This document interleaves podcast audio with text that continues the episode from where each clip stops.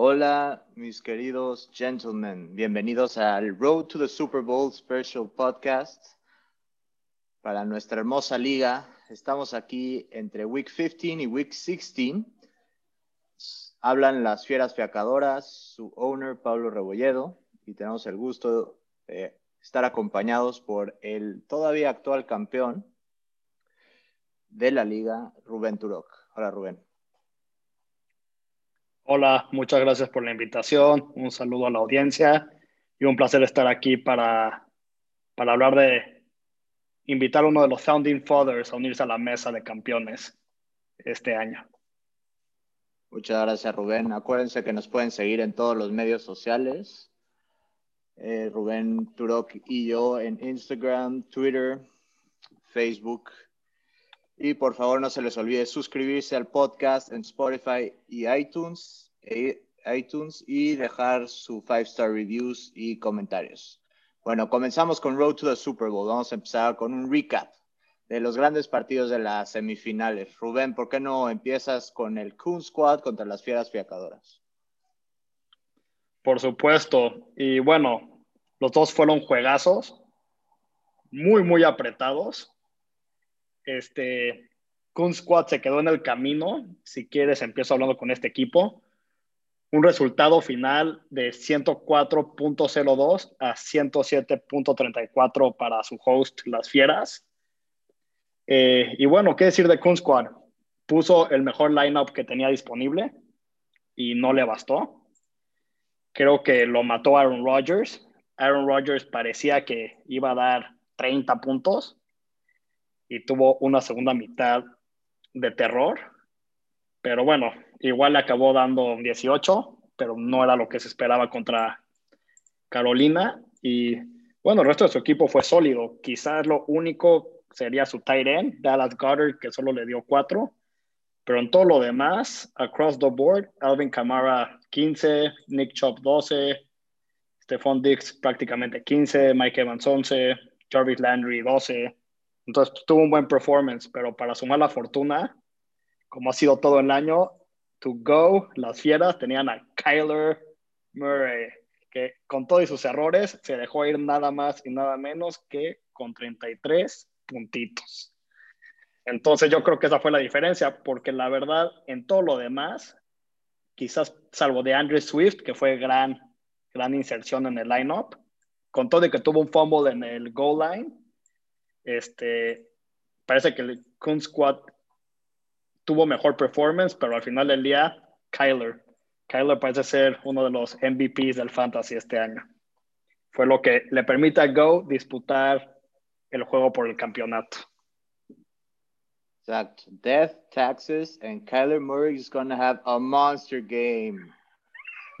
y esperemos sí. continúe eso para la final. Sí, de acuerdo creo que en papel eh, Burgos siempre ha tenido un buen equipo, empezando por esos strong running back core con Camara y Chubb. Y lástima que se le lastimó Gaskins eh, en el end run del season y, y, para playoffs, lo que le forzó a experimentar bastante con, con su flex position. Eh, esta Te lo digo, igual no, igual no fue determinante, ¿no? Ajá esta vez le, le va bien. Titans lo que dice es, su MVP para los Coons es Jung Hoo Koo. Conoce putotes, pero ahí está mi Blankenship listo para igualar ese marcador. No difference there. Y, y como dices, básicamente fue Kyler Murray eh, y DeAndre Swift lo, lo, que catapultó a estas fieras fiacadoras a su segunda final en 13 años. Y digo, ya que no está Kuhn para rant aquí de su derrota, también ese unnecessary touchdown a Mark Andrews cuando llevan arriba como 25 puntos, también fue, fue fundamental. Es para todos. Garbage time touchdowns count just as much. Me, me gustó, estuve nerviosísimo toda la, todo el, el macho cuando DeAndre Swift empezó, o sea, lo estaba viendo en la yarda 1, ya nada más que iba a meter el touchdown y ahí sentía que iba a empezar la inercia hacia mi equipo. El fumble, dije, puta, a ver si no lo sientan y ya va a ser puro AP. Luego 49ers haciendo otra vez, lo volví a startear. Las tres veces que lo he starteado me han dado asquerosos puntos por necio. Y este, Mike Davis no está jugando tan como de titular. Cam Akers se les lastima early on. Lo bueno es que lo acaba regresando y en vez de darme dos puntos, eh, fueron 6.2 que, que, que fue suficiente para el win. Y más que nada en el Monday night, cuando it got down to it, que le quedaba Nick Chubb, le quedaba Jarvis Landry, y creo que el point differential mm, este, pues era como de 15 puntos, ¿no? Ya no me acuerdo exactamente cuántos, pero el punto es que decidí, no lo voy a ver, este, nada más lo voy a ver, me voy a amputar, eh, o sea, voy a estar jalando el reloj y bajas, es horrible ver un partido así y de repente como que me estoy metiendo en ESPN y de repente ahí va, y ahí va, y ahí va, y quedaba un cuarto y estaba a nada. Y entonces dije, no, lo, lo tengo que ver, están en el red zone o algo así, me puse a verlo y esa fue eh, las vibras que necesitaba para que no, para que no me alcanzara. Pues bueno, literalmente fue un Game of Inches el tuyo y un heartbreak, heartbreaking loss para, Coon Squad, que tuvo muy buen año, hay que reconocerlo. Sí, ¿cómo clasificaría su año en general? Yo diría que muy bueno, sobre todo porque parecía destinado a acabar por lo menos fuera de playoffs, pero hizo buenos movimientos. Miles Gaskin fue un buen pick-up y yo creo que si hubiera pasado a la final hubiera tenido as good of a chance as anybody. Entonces, creo que hay que reconocerle. Cierto. Y este, interesante porque en quizás otra combinación de, de matchups pudo haber pasado a la final. Si hubiera ido contra The Greatest Attention Whore, pero más sobre eso después. Ahora vamos al siguiente partido. Chameleon Quails contra The Greatest Attention Whore. Chameleon Quails, a pesar de su 6 and 7 record, eh, venía como favorito en este partido contra The Greatest Attention Whore, que aparentó ser muy parecido a los Pittsburgh Steelers, un Bale este, con un récord impresionante, pero en realidad mucho humo ahí y no tanto fuego. Patrick Mahomes, Kelsey, el ya te lo sabes, ya te lo sabes.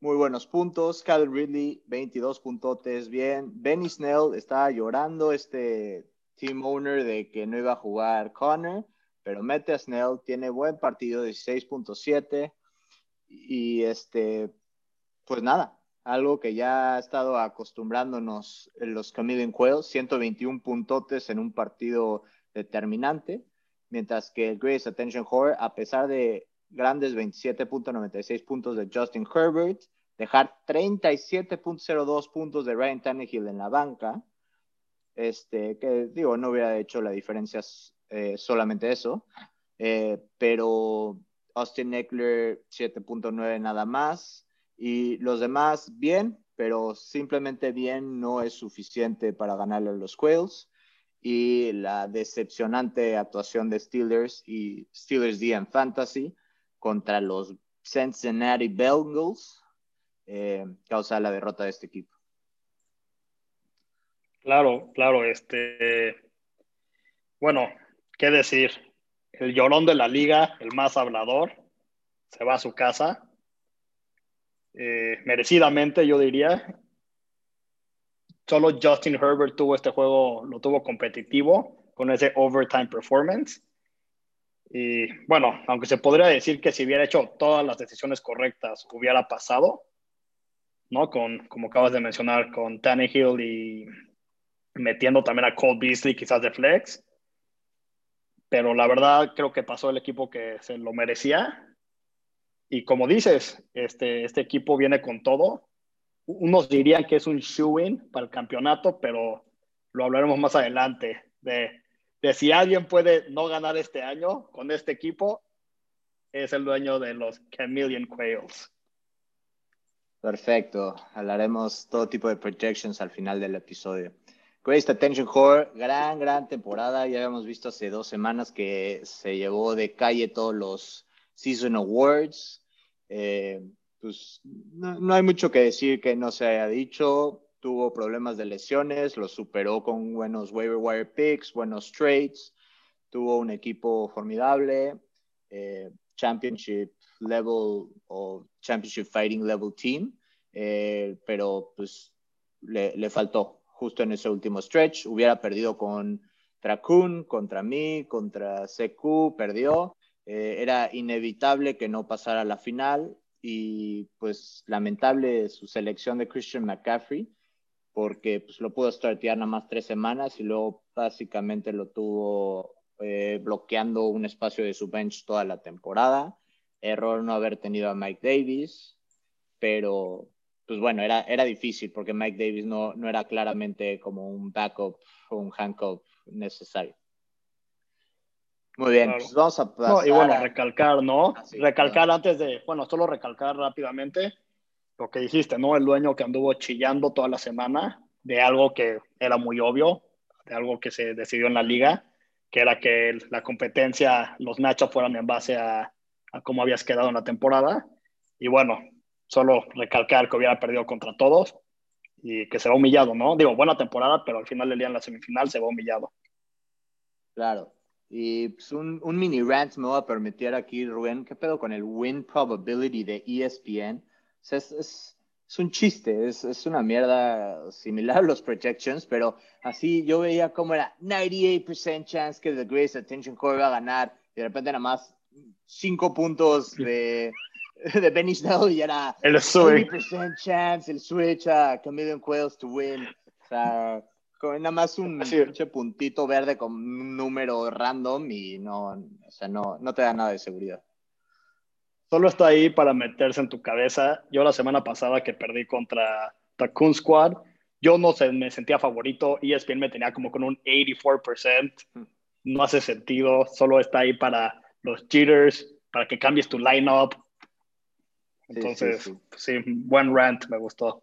No, sí, yo en mi matchup con. Siempre estuve en 50-50 chance. Fluctuaba un poquito a 54, 46, así, cosas así.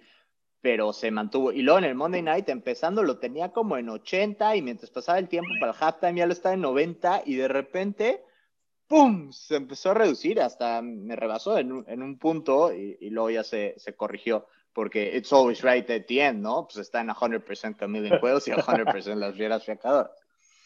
Correcto, no, están peor que los posters en Estados Unidos. Lamentable. Lamentable. Bueno, vamos a nuestro siguiente segmento. Next Season Potential Changes.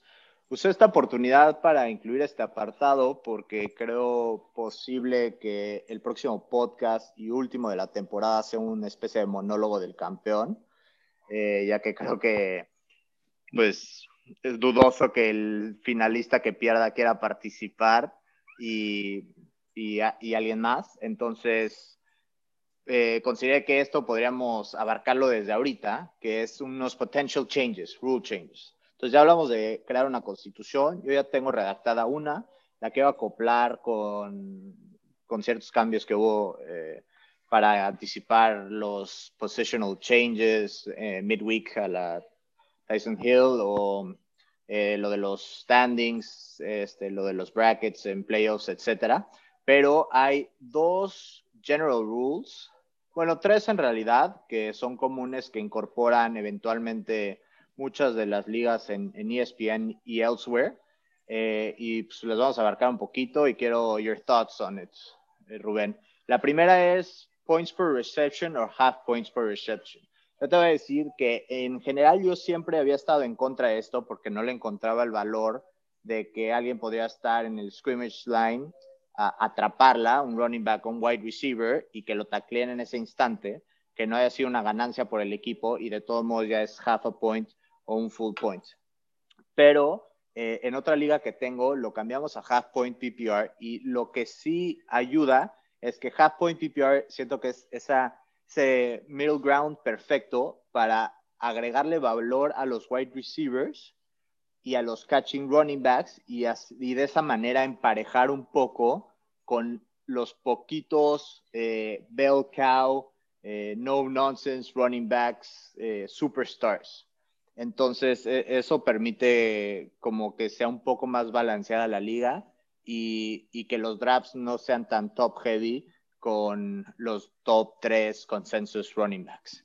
Aparte de que pues, potencialmente un catch, este, pues casi nunca es nada más en el scrimmage line, siempre puede ser un 3-4 yard catch que means a first down. Entonces, eh, en, ese sentido, creo que puede ser algo que le ayuda a un real life NFL team y, pues, if it was an important catch, digo, la diferencia es que no podemos distinguir entre cuáles sí y cuáles no, este, pues darle un, extra punto o half a point por el catch. ¿Qué opinas? Yo, la verdad, de PPR, y digo, yo siempre he sido de los dueños un poco más conservadores de la liga, lo admito. Me ha costado ciertas cosas por las que eventualmente hemos hecho, creo que me ha tardado en, en aceptarlas, como fue el auction y las décimas. Y las decimales. Estamos aquí, el, el, más liberal de la liga y el más conservador, entonces es perfecto para estas discusiones. Yo las proponía, eh, negadas año tras año hasta que eventualmente sí aceptaron y creo que, corrígeme si estoy mal, pero te ha gustado todos los cambios que hemos tenido. Auction, Auction me ha fascinado y digo, por algo he ganado 3 de 4 desde que los incorporamos a la liga. Y las decimales que sí voté a favor, pero siempre he sido un poco más, menos abierto ese tipo de cambios. Yo PPR, la verdad, lo he jugado en otras ligas y no me gusta siento que le das mucho valor, mucho trash points value a jugadores que no tienen nada que hacer. Pero bueno, esa es mi opinión. Yo no me veo votando por un PPR. Si acaso me veo más inclinado a votar a favor de tu segunda propuesta del día de hoy, pero para PPR lo veo como algo, como un, como algo difícil para que la liga lo apruebe, pero bueno, siempre estamos abiertos a las propuestas del dueño más liberal, con el récord más liberal de la liga. Sí, creo que el argumento en contra, o sea, lo entiendo. Uno cambia los stats un poco de como máximos puntos, eso siempre me ha, me ha afectado. Pero fuera de eso, creo que sí lo hace más divertido. O sea, con el simple catch, como que te emociona. O sea, there's something to be said of half point PPR y creo que lo tenemos que seguir discutiendo y, y sí va a ser propuesta por mi parte para, para la siguiente temporada. Claro, y yo quizás, por lo que dices, quizás consideraría más viable el half point PPR que el point PPR, pero igual, igual será, será un tema para discutir en nuestra liga y en muchas otras ligas, ¿no? Que tienen estos mismos planteamientos. Es que la verdad es que la tendencia ha sido hacia PPR y half point PPR en casi cualquier expert league y expert, eh, o sea, media que hablan de fantasy, luego ya no están hablando de standard playing, o sea, sus rankings, sus pre-draft eh, rankings también, todos involucran points per reception o half point per reception. Bueno, y la siguiente es keepers. Entonces, ¿cuál es la idea de keepers? Keepers es permitir eh, uno, en otras ligas puede ser dos o tres, pero yo propondría más un jugador que hayas tenido la temporada pasada para tenerla en la siguiente. Es decir, yo un jugador que drafteé en 2020 o que agarré en waiver wires, lo puedo agarrar antes de que empiece el draft 2021 por un fee. ¿Cuál sería ese fee? Sería el fee que yo pagué en el draft más un 10% increase o en el waiver wire más un 10% increase, donde el único limitante es que haya tenido que jugar por lo menos un partido eh, con las filas fiacadoras, o sea, con mi equipo. ¿Para qué? Para no hacer una situación donde puedas agarrar a un jugador del waiver wire por cero que está popeado, que, que, sea buenísimo. Haz de cuenta que José hubiera dropeado a Christian McCaffrey, lo agarras ahorita por cero y te lo llevas de keeper. No, o sea, tiene que jugar por lo menos un game. Entonces, esto permite dos cosas, pues un poco de, loyalty con tus jugadores o un sentido de que encontraste un hidden gem y lo puedes llevar al próximo año. Y inclusive el limitante puede ser hasta tres años, donde se incremente por 10% por tres años y en el cuarto año sí o sí lo tienes que dropear. Y este, te digo, es divertido porque es hidden gems, tú los developeas, te dan un advantage en el draft. Todos los equipos pueden escoger un keeper y cambia un poco la mentalidad draft-wise, pensando también no solo en la temporada en la que estás, pero un poco eh, en la siguiente siempre. ¿Thoughts? Mm. Mis thoughts sobre el keeper es que suena interesante otra vez. Soy muy abierto sobre esto, soy muy conservador con estos, con estos temas, los cambios me preocupan. Tendría que quizás explorarlo más, ver cómo funcionan otras ligas. Este, no sé si el 10% es fijo o si se puede incrementar, o sea, si podemos hacer una liga donde el incremento sea del 20%, para sí, sí puede tener un keeper, pero incentivar que no sea tan fácil quedártelo, ¿no? O sea, entiendo que pues qué chido que, o sea, y yo soy alguien que en mi vida ha tenido muchos gems y casi nunca tengo ese mismo jugador back to back por cómo se infla de precio. Pero siento que si te llevas un Antonio Gibson por un dólar y se queda de titular tres años en Washington, pues sí está, sí está cañón los lopsided, ¿no? O sea, imagínate tener ese ya asegurado y tener dinero para, aventar para arriba. Claro, o sea, eh, digo, puedes, podríamos cambiar las reglas, no tiene que ser tres años, podría ser nada más uno, no tiene que ser 10% increase, podría ser más, para tratar de hacer eso más justo, para un steal así no tenerlo tres años, pero también considera que ya sabiendo que estás drafting potencialmente keepers siempre, jugadores, especialmente rookies o starting running backs en equipos, no se suelen ir tan barato por eso. O sea, siempre hay un, un, increase.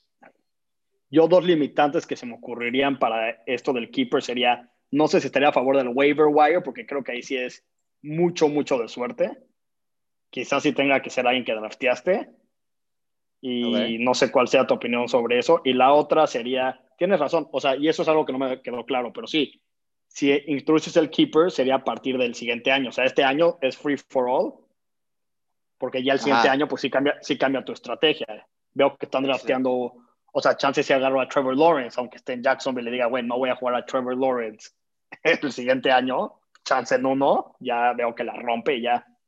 Sí, o sea, la idea sería, no, no lo podríamos eh, instaurar en 2021, keeping a alguien de 2020, porque cambia el mercado con, con la existencia de esa regla. O sea, sería que decidamos antes del próximo draft para draftear accordingly y en 2022 ya poder tener un keeper. Claro. Claro, claro. Muy bien. Pues vamos a seguir con nuestro next segment. Popping Cherries. Este es propuesto por eh, nuestro invitado especial, Rubén Turok. Eh, ¿Por qué no empiezas con Popping Cherries, a Rubik's Cubics Fantasy Story? Bueno, todos hemos sido jóvenes, ¿no? todos hemos vivido la experiencia de buscar algo ahí afuera, que todo, de lo que todo el mundo habla, ¿no? Todo el mundo presume. Y tú nada más estás ahí esperando a que llegue tu momento para poderte unir a ese club. Eh, normalmente cuando hablamos de Popular Cherries, pues hablamos de algo muy particular, ¿no? No creo que hay que decirlo tan explícitamente. Pero sí, sí cuando eres joven genera mucha presión, ¿no? No formar parte de, ese grupo. Y piensas, llegas a pensar en algún momento, nunca va a pasar para mí, nunca me, toda mi vida voy a ser así, nunca voy a encontrar esa persona que, que desea popear mi cherry, ¿no? Y creo que esto es, no, no puedo encontrar una mejor descripción para lo que vamos a vivir este fin de semana en nuestra liga, con dos finalistas que nunca han ganado el campeonato de fantasy. Han tenido que, o sea, y esto literalmente desde que creamos el fantasy, ¿no? Porque ellos lo fundaron, han tenido que pasar que 12 años escuchando a otros ir y venir, ganar, triunfar, eh, in your face cada vez que ganan. Y solo ellos soñar con la idea de lo que ha de ser, lo que ha de ser experimentar eso, ¿no? Y irte a dormir, sobre todo en el off-season, diciendo, chance nunca, it's never to happen for me.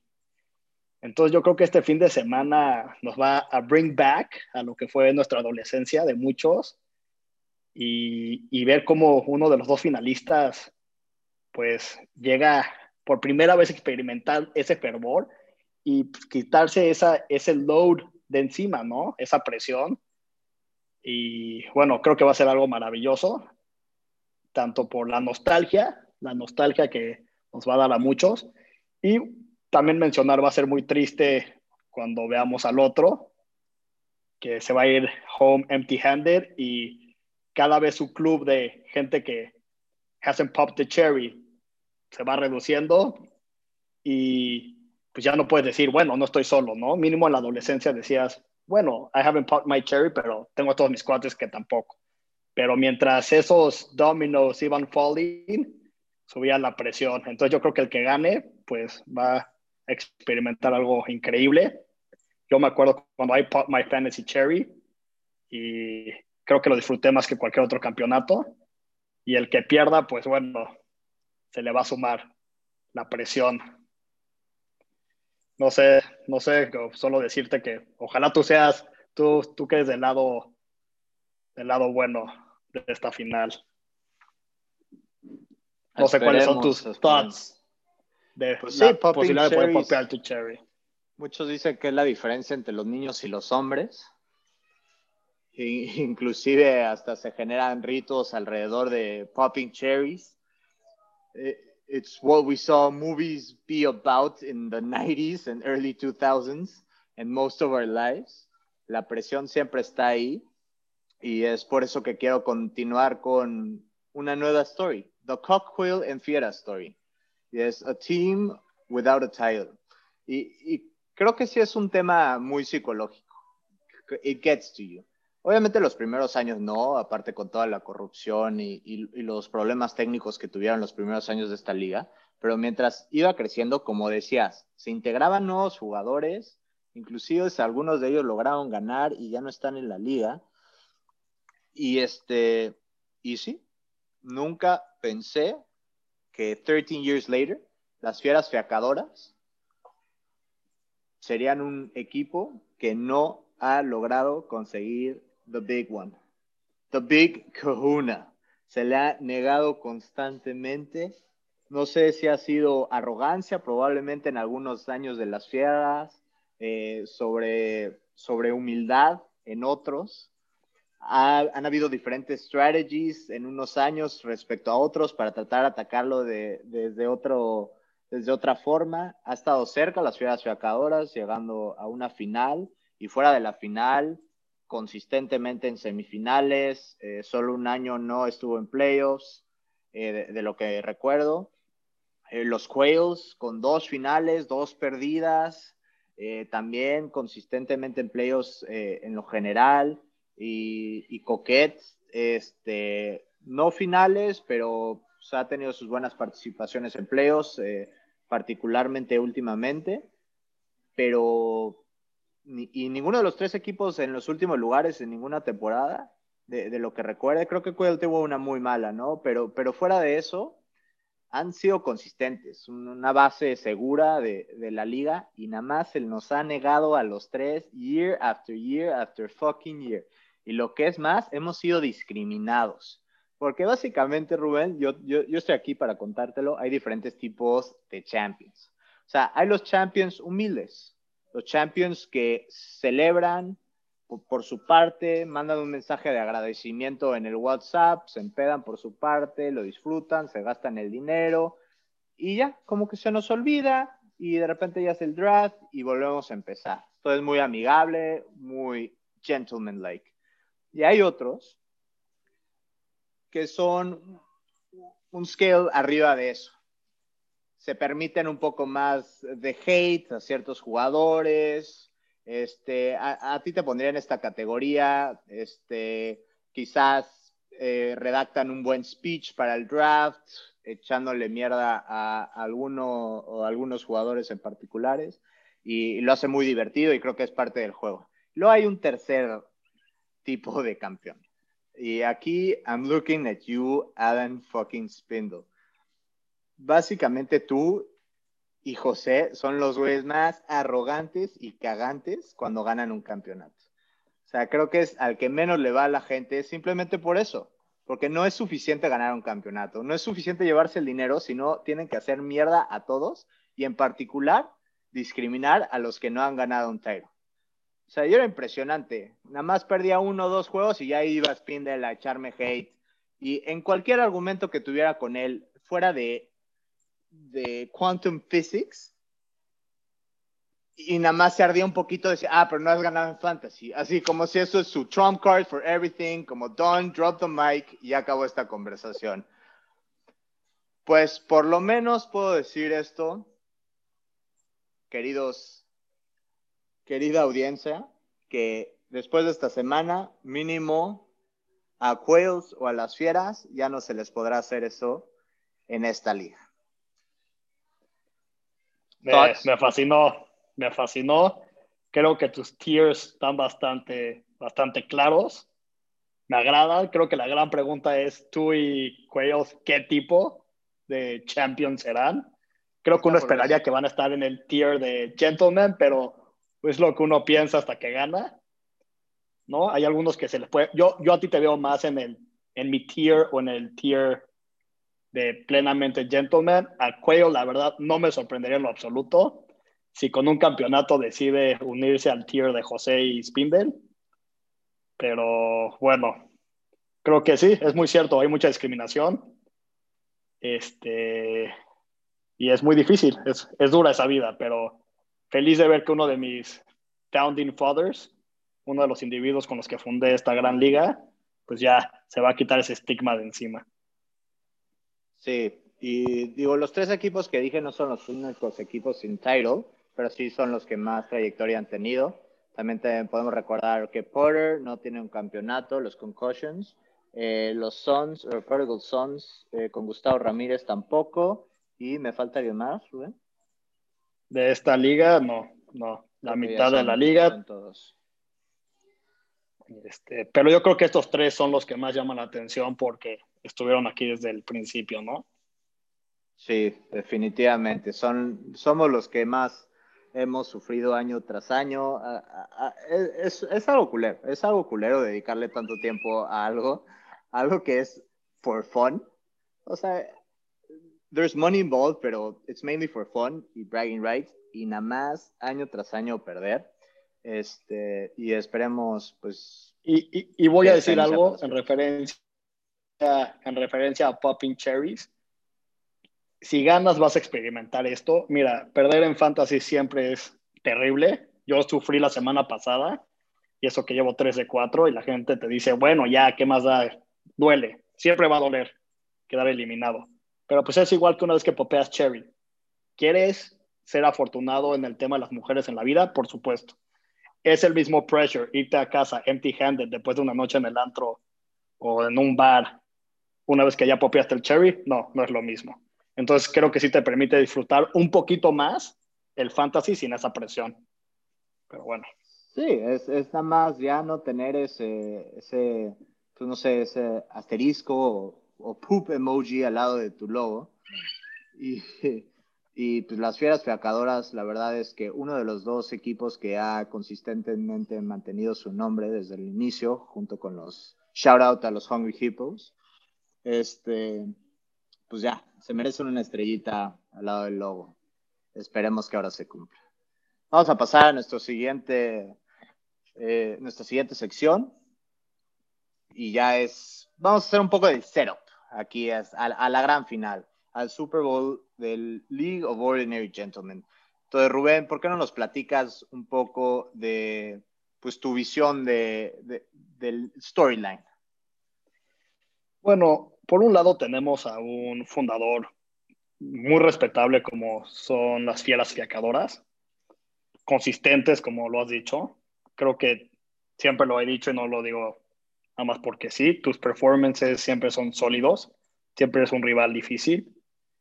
Este, y bueno, creo que hicieron un lookalike la semana pasada y no recuerdo qué equipo te dieron, pero yo te vería como un, un Filadelfia sin el título siempre consistente, ¿no? Aunque, aunque cuando no ganaban era un equipo consistente, consistentemente en playoffs, en championship games, etc. Pero bueno, para bien o para mal, no has tenido la fortuna o la desfortuna de llegar a la cantidad de finales que ha llegado Cruz Azul Quails o CQ.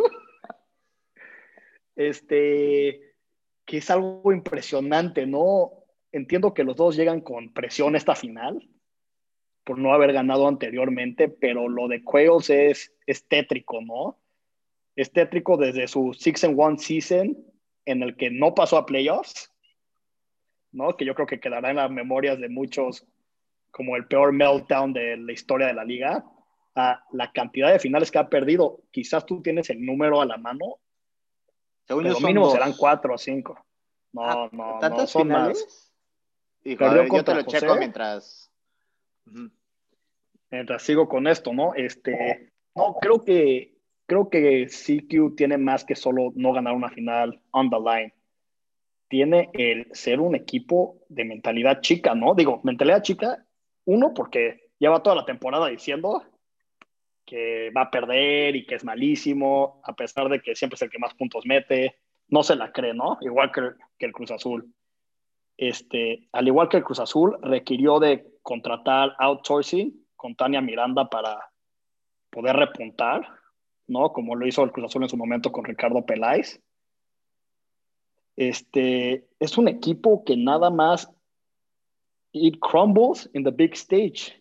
Y por eso este año, a pesar de tener un equipazo, de llegar siendo el highest scorer, que debo decir, de lo que revisé, creo que solo dos o tres veces el highest scorer ha ganado el campeonato, que es un stat curioso.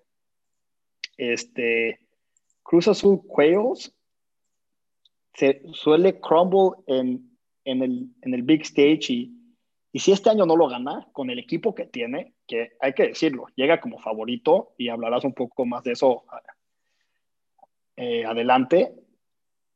Si no gana este año, híjole, sí, yo creo que su, su nombre el próximo año sí se va a tener que quedar como Cruz Azul Quails. Cruz Azul Quails, sí, de lo que veo desde 2011, no, no recuerdo si antes de eso hubo una final perdida, pero solo tiene dos second places. Y las Fieras Fiacadoras tienen una final perdida y tres terceros lugares. Los Quails pierden en 2014 contra los Northern White Walkers. Curioso que justo fue la semifinal que acabó ayer. Y pues, el año pasado contra los... Ah, no, hace dos años, eh, en 2018 donde ganaron los Comeback Kings. Creo que quizás esta referencia del Cruz Azul Cuellos también se da por sus dolorosas derrotas que ha tenido a lo largo de los años, ¿no? Aunque sean semifinales quizás, pero mucho heartbreak para este equipo. Mucho heartbreak, inclusive en ciertas ocasiones se ha salido del grupo siguiendo la final y no, no hemos vuelto a escuchar de él hasta, hasta el draft hemos tenido que mandar policías a su casa y todo para checar que siga vivo. Y pues sí, creo que lo hablas bien. La reputación de Cuevas como Cruz Azul de la liga, pues está y tiene el potencial de quitárselo. Pero para mí, más que nada, esta gran final es a tale as old as time. Es the favorite contra the underdog, donde claramente los Quails, el high scorer de la temporada son The Favorites. Y las fieras fiacadoras son The Undercats, if you will allow it. Entonces, quiero pasear contigo un poco, Rubén, down memory lane, para hablar un poco de The Biggest Underdogs de los últimos años y sus grandes triunfos. Podemos pensar un Leicester City que gana la Premier League against odds en 2015-2016, una Grecia que ganó la Eurocopa en 2004 contra Portugal, en Portugal, un New England Patriots en Super Bowl 36 against Rams, against the greatest show on turf. Y inclusive te llevo nada más last weekend, ayer, Bengals beat Pittsburgh, Sunday Jets beat Rams. Y te quiero poner uno más, Rubén. Las fieras fiacadoras le ganan a los Chameleon Quails. Everybody loves an underdog. Everybody loves to root for the underdog.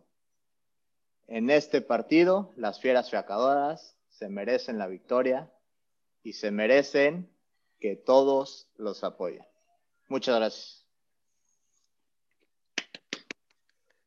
Gracias, gracias. Eres un, eres un underdog con bye week, pero me gustó, me gustó el rant. Creo que, que todos necesitan un inspiring story para motivarse. Entonces, pues, éxito, éxito, Lester Fieras. Las fieras fiacadoras. Pues sí, es, es un tiempo emocionante en este Road to the Super Bowl. Nervios, claramente. Mañana son waivers.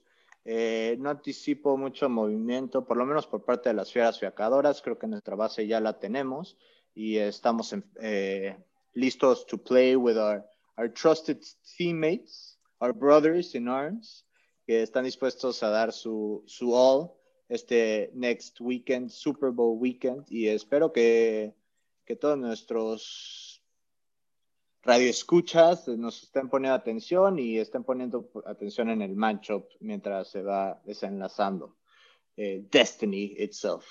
Ahora vámonos a los projections. A ver, Rubén, ¿qué opinas de estos Chameleon juegos contra las fieras fiacadoras Week 16? The final. Este, pues bueno, a pesar del underdog story que nos acaba de proporcionar las fieras, ESPN tiene a juegos como, ah, bueno, a fieras como un three-point underdog, que no diría que es algo así absurdo de overcome, pero pues, viendo el matchup, híjole, va a estar apretado, apretado. Creo que quien sea que se lo lleve va a sufrir.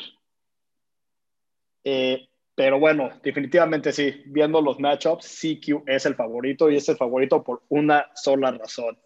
Pat Mahomes y Travis Kelsey contra los enormes Falcons. Esto no es un matchup ideal para las fieras en la final.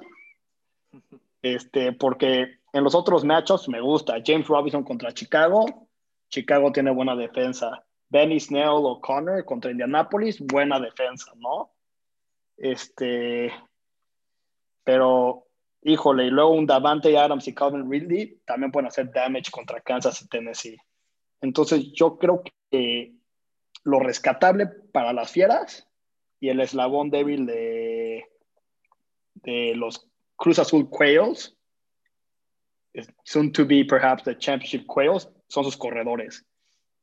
Entonces yo creo que el best option para las fieras va a ser un underperformance de Pat Mahomes y Kelsey, quizás un blowout donde la corren y ya se van a su casa tranquilos con el W, o un performance inspirado de Atlanta, no sé, y que los running backs se mantengan con, un low performance. Porque del otro lado, pues bueno, San Francisco puede sorprender, digo, después de esta semana contra Dallas, quién sabe, pero necesita que Kyler rife muy cañón contra San Francisco DeAndre Swift tiene matchup difícil, Wayne Gallman tiene matchup difícil y pues Tyreek Hill puede ser algo que ayude a, mitigar el impacto de Mahomes contra esos Falcons que, son un blessing in disguise para cualquier fantasy owner.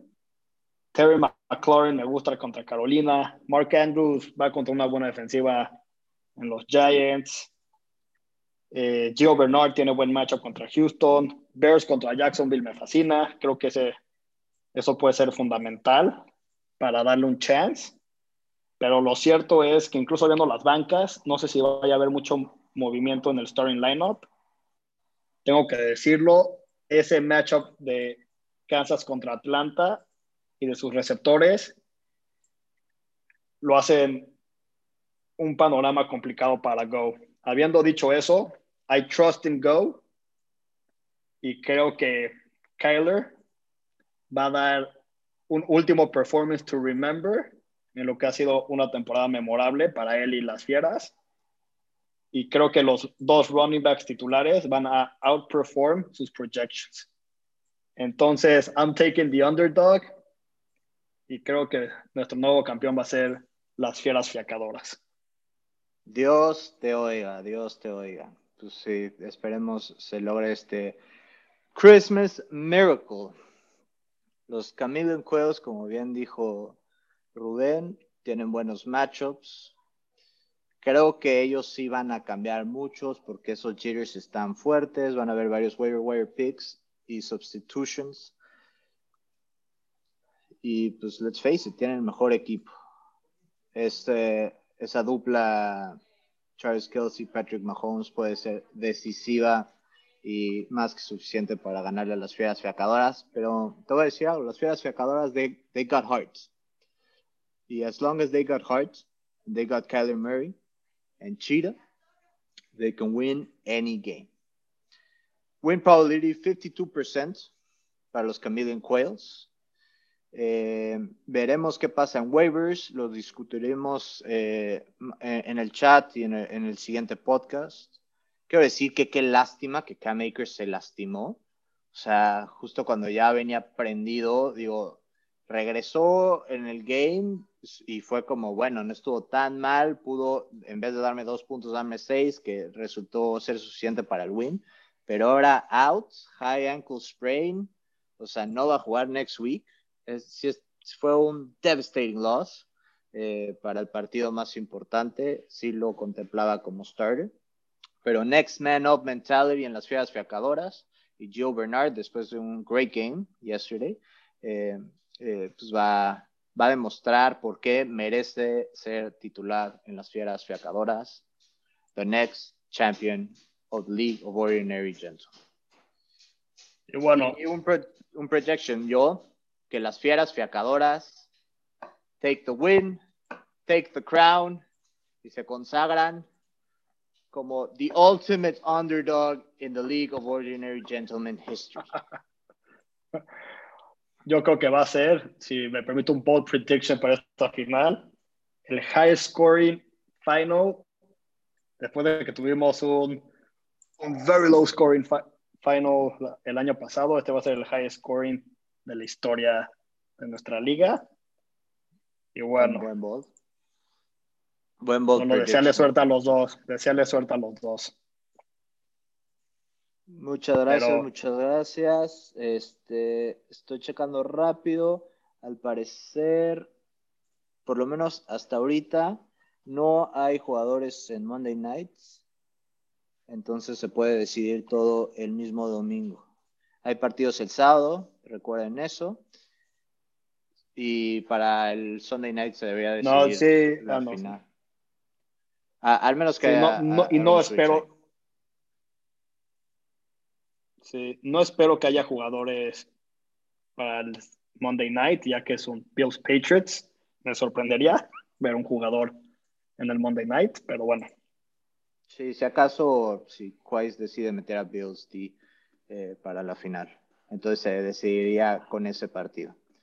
Pues muchas gracias a todos por parte de, de, The League of Ordinary Gentlemen por acompañarnos esta temporada. Como les adelanté, pronostico que va a haber un último podcast la próxima semana, donde va a ser una especie de monólogo, anticipo por parte del campeón.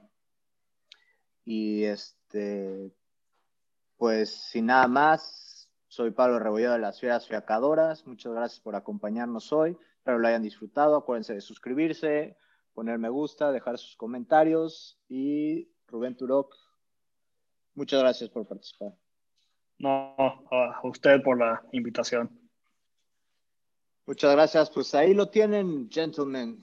Estemos listos para The Road to the Super Bowl vean los partidos, comenten en el WhatsApp, that means you, 10, y esperemos un partido cerrado y que at the end, the Fiera Fiacadoras win it all. Muchas gracias.